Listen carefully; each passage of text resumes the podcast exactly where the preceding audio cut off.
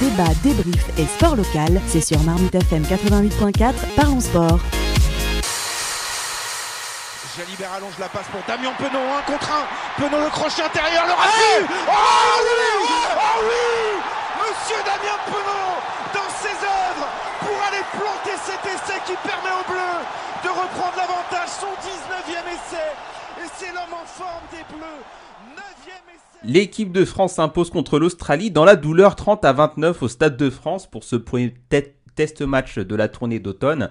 On retiendra beaucoup de choses de, de cette performance, en commençant euh, par le record de victoire consécutive du 15 de France, désormais porté à 11, un record qui datait des années 30. alors une fois que, que cette euphorie est, passée, est-ce qu'on ne doit pas mettre quelques warnings sur cette victoire quand même assez poussive, Camille?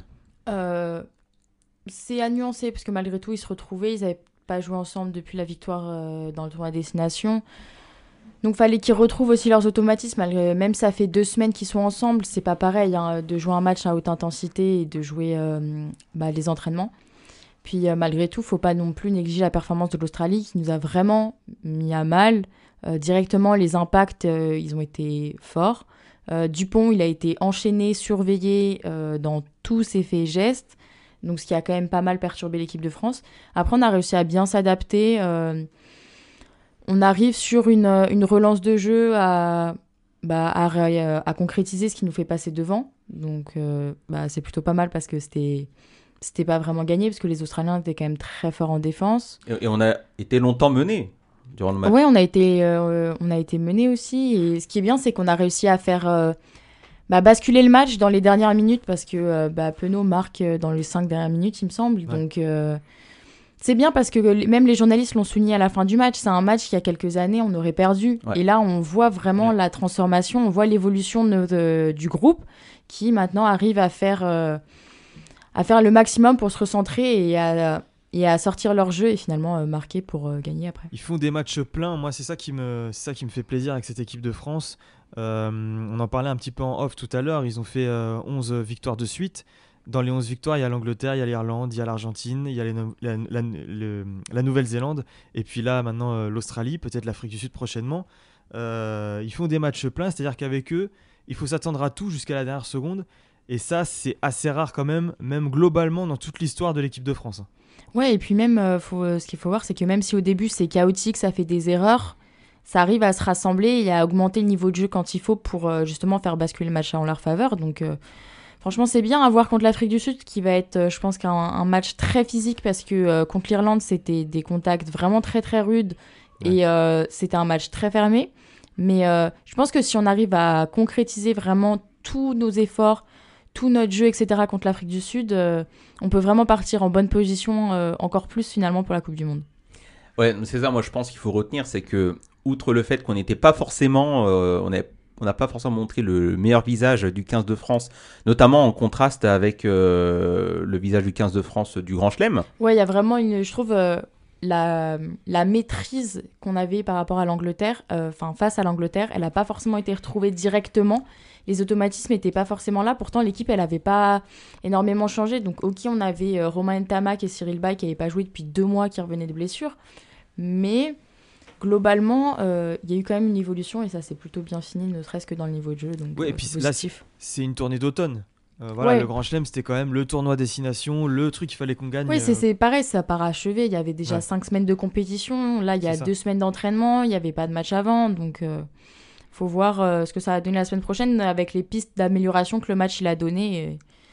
Parce qu'il va falloir augmenter le niveau de jeu malgré tout. Ouais. Donc quelques problèmes d'automatisme. Euh, t'en as pensé quoi de la charnière euh, Dupont-Ntamak Tu l'as dit, Ntamak qui revenait de blessure, mais Antoine Dupont, on l'a peut-être pas senti, euh, on n'a pas senti le génie habituel qui, chez lui, respire quand il y a des matchs comme ça internationaux. Ouais, après, on peut peut-être voir qu'il est peut-être sur une, mini vague creuse parce que déjà contre La Rochelle, il n'a pas été étincelant, mais il a aussi été très très bien surveillé par, par les Australiens.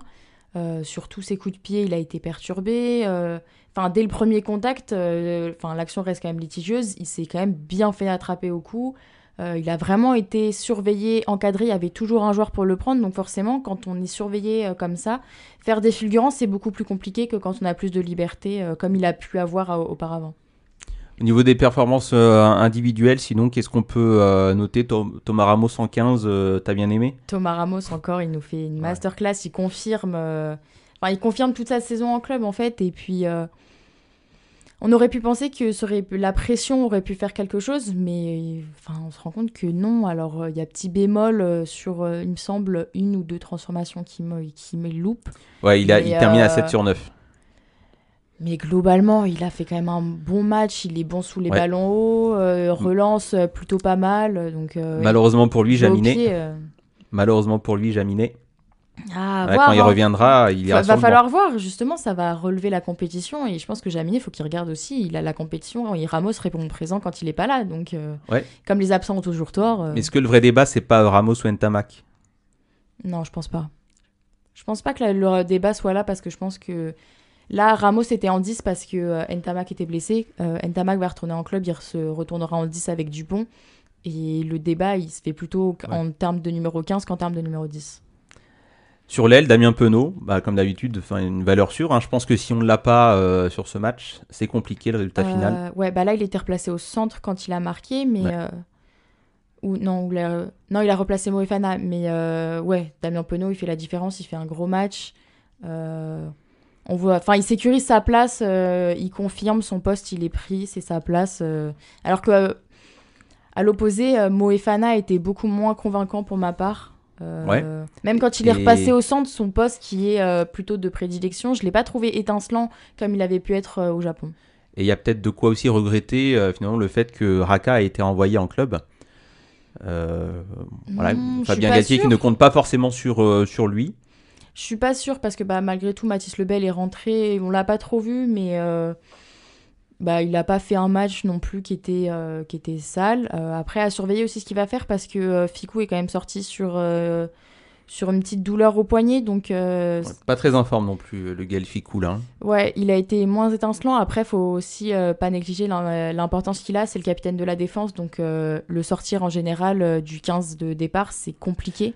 Donc, va falloir voir les évolutions la, euh, paire de centre, euh, même avec euh, Danti. Danti, gros match. Hein. On a fait mieux. Hein. Gros match de Danti, par contre. Hein. Mara. Moi, j'avais une question, Camille. Est-ce que l'équipe de France n'était pas arrivée un peu fatiguée? Est-ce qu'il n'y a pas eu un travail physique beaucoup intense à l'entraînement? Je pense. Ai sentis un peu fatigués. Bah, je sais pas, je pense pas qu'ils aient fait énormément de physique parce que, étant donné que la saison a été lancée depuis. Enfin, les... ils ont repris fin août avec tes matchs amicaux, puis dès le mm. premier week-end de septembre, le championnat. Donc, je suis pas sûre qu'en termes de prépa physique, euh, ce soit là le problème. Après, est-ce que c'est le rythme, le changement de, de l'intensité du championnat à l'intensité d'un match international qui est quand même pas la même? Je sais pas. Euh, moi, je pense que c'est surtout une question d'automatisme. Euh, alors même s'il y avait quand même une grande part euh, de l'équipe de Toulouse, enfin il y avait pas mal de paires aussi euh, sur le terrain de joueurs qui jouaient ensemble en club. Il y a des automatismes à retrouver et les automatismes à l'entraînement c'est pas les mêmes qu'en match, donc mm. euh, avec le temps ça va ça va se refaire aussi. Un mot aussi sur sur les remplaçants qu'on appelle finisseurs d'ailleurs hein, sur les feuilles de match, c'est assez intéressant à, noter. Voilà, des, finisseurs, ce ne sont pas des, remplaçants ni des entrants, mais des finisseurs. Et donc, on a eu. partie du jeu. Voilà, c'est ça. On, a eu euh, euh, l'entrée de, Jalibert euh, donc à, l'ouverture, qui est à l'origine d'ailleurs de l'action finale hein, et de, de l'essai de Penaud. Ouais, au départ, j'ai eu un petit peu peur parce que Jalibert, c'est pas un joueur qui me convainc réellement, surtout vis-à-vis de sa défense qui est, qui est assez limite. Mais là, j'ai trouvé qu'il avait rendu une copie qui était assez propre. Il confirme sa place de, remplaçant, parce que malgré tout, la marche par rapport à Ntamak, elle est encore euh, assez loin. Euh, mais euh, ouais, il sécurise sa charnière tranquillement, parce que je pense qu'il voit que ça pousse aussi derrière avec Berdeux, Astoy. Donc franchement, bon match. Après, est-ce que aussi il a nuancé un peu le terme de finisseur parce qu'il n'a pas fait rentrer tout le banc ce qu'il l'a fait en prévision du match de la, contre l'Afrique du Sud pour garder des joueurs frais? À voir. Après, euh, il n'y a pas eu forcément réellement besoin. Est-ce qu'il aurait pu changer Lucu pour apporter un peu euh, changement dans le jeu? On ne saura pas, mais euh, voilà. Ryan? Alors moi j'ai une question. On parle d'une victoire à l'arrachée du 15 de France, mais c'est aussi une équipe qui reste sur 11 victoires d'affilée. Donc est-ce que l'équipe de France n'est pas l'équipe à battre aussi actuellement? Si, je pense que c'est clairement l'objectif que se sont fixés toutes les équipes qui ont signé une tournée d'automne avec la France. elles surfent quand même sur une dynamique depuis maintenant un, an an, et ouais. demi, ouais, parce que ça a commencé avec euh, bah, plusieurs tournois qui se sont plutôt mal finis en termes euh, de résultats. On a fini deuxième, c'était frustrant, mais euh, et euh, bah, la dernière tournée d'automne a vraiment fondé le groupe Mm. et, et l'équipe de France a vraiment pris une autre envergure l'année dernière avec bah, notamment la victoire large contre les All Blacks, qui était qui c'est une équipe mythique et l'équipe vraiment à battre. Puis après, euh, la victoire dans le tournoi de destination, donc euh, c'est un tournoi qui regroupe euh, les équipes européennes.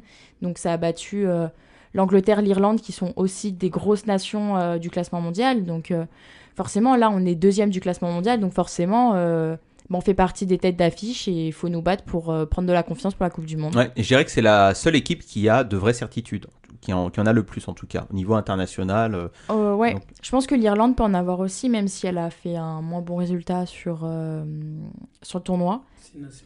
Euh, parce que euh, ils ont bah là ils ont battu l'Afrique du Sud qui sont quand même les champions du monde en titre.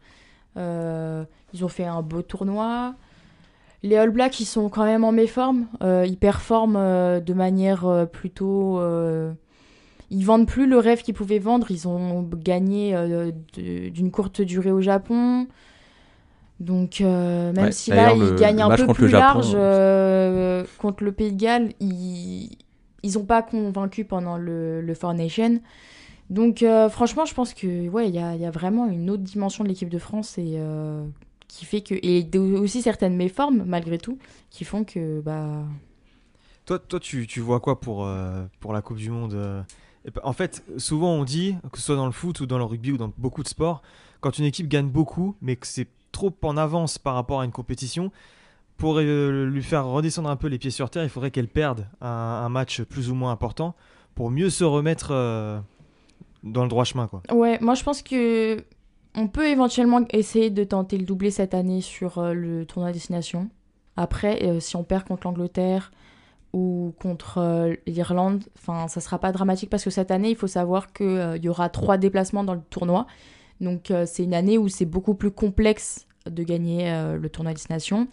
Après aussi, ça serait quand même pas mal qu'on se fasse remettre les idées en match d'ouverture contre les All Blacks parce que bah, ça nous permettrait de remettre les choses en perspective aussi, de pas se voir trop beau euh, pour la compétition. Les frustrer à la maison pour mieux. mieux Ben voilà, c'est ça, pour mieux repartir. Puis aussi, euh, on- on- si on peut euh, ne pas tomber dans la malédiction de ceux qui battent la Nouvelle-Zélande sont jamais champions du monde, euh, on, va, on va essayer. Mara?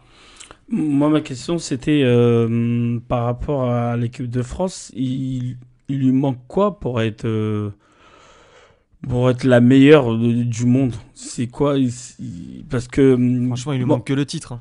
Non, non, non, non. Non, je pense pas. Il manque d'autres choses, je pense, euh, C'est les matchs, je pense. Enfin, parce qu'en fait, en fonction des matchs, ils gagnent des points pour euh, le classement mondial. Et, euh, et euh, les points, il me semble qu'ils se modifient en fonction de, des équipes qu'on joue. C'est-à-dire qu'une victoire contre la Nouvelle-Zélande ou l'Afrique du Sud, ça va valoir plus de points qu'une victoire contre le Japon. Et je pense qu'il me semble que c'est pour ça aussi qu'on est redescendu, parce qu'après le tournoi de destination, on était euh, premier au classement mondial. Et euh, je pense que c'est pour ça aussi que même si on a gagné au Japon, on est quand même redescendu parce que. Et puis c'est pareil, cet été, l'Afrique du Sud a plus joué que nous. Donc euh, ils ont gagné plus de points. Non, ma question c'était surtout au niveau des joueurs. Est-ce que il nous manque beaucoup de, de grands joueurs ou il, manque quoi à cette équipe de France d'être la première euh, comme les All Blacks pendant Franchement, 2-3 ans je pense qu'il manque rien parce que tous les postes, il n'y a pas réellement un poste où on se dit ah là à ce poste on est un petit peu en dessous. Non, il y a des bons joueurs à tous les postes. Les titulaires, euh, eh ben, ils sont bons. Ceux qui sont sur le banc, ils sont bons. Ceux qui sont appelés aussi en sélection euh, aux entraînements, qui font pas les feuilles, ils ont toute la carrière de, titulaire. Ceux qui restent en club aussi, pour certains, ils l'ont aussi. Il y a un tel réservoir en ce moment qui fait que euh, bah, l'équipe de France, elle a tout pour briller. Et euh, je pense qu'on voit aussi vraiment toute la formation qui a été faite euh, en vue de la Coupe du Monde. Et je pense qu'on recueille vraiment les fruits de tout le travail pour cette Coupe du Monde.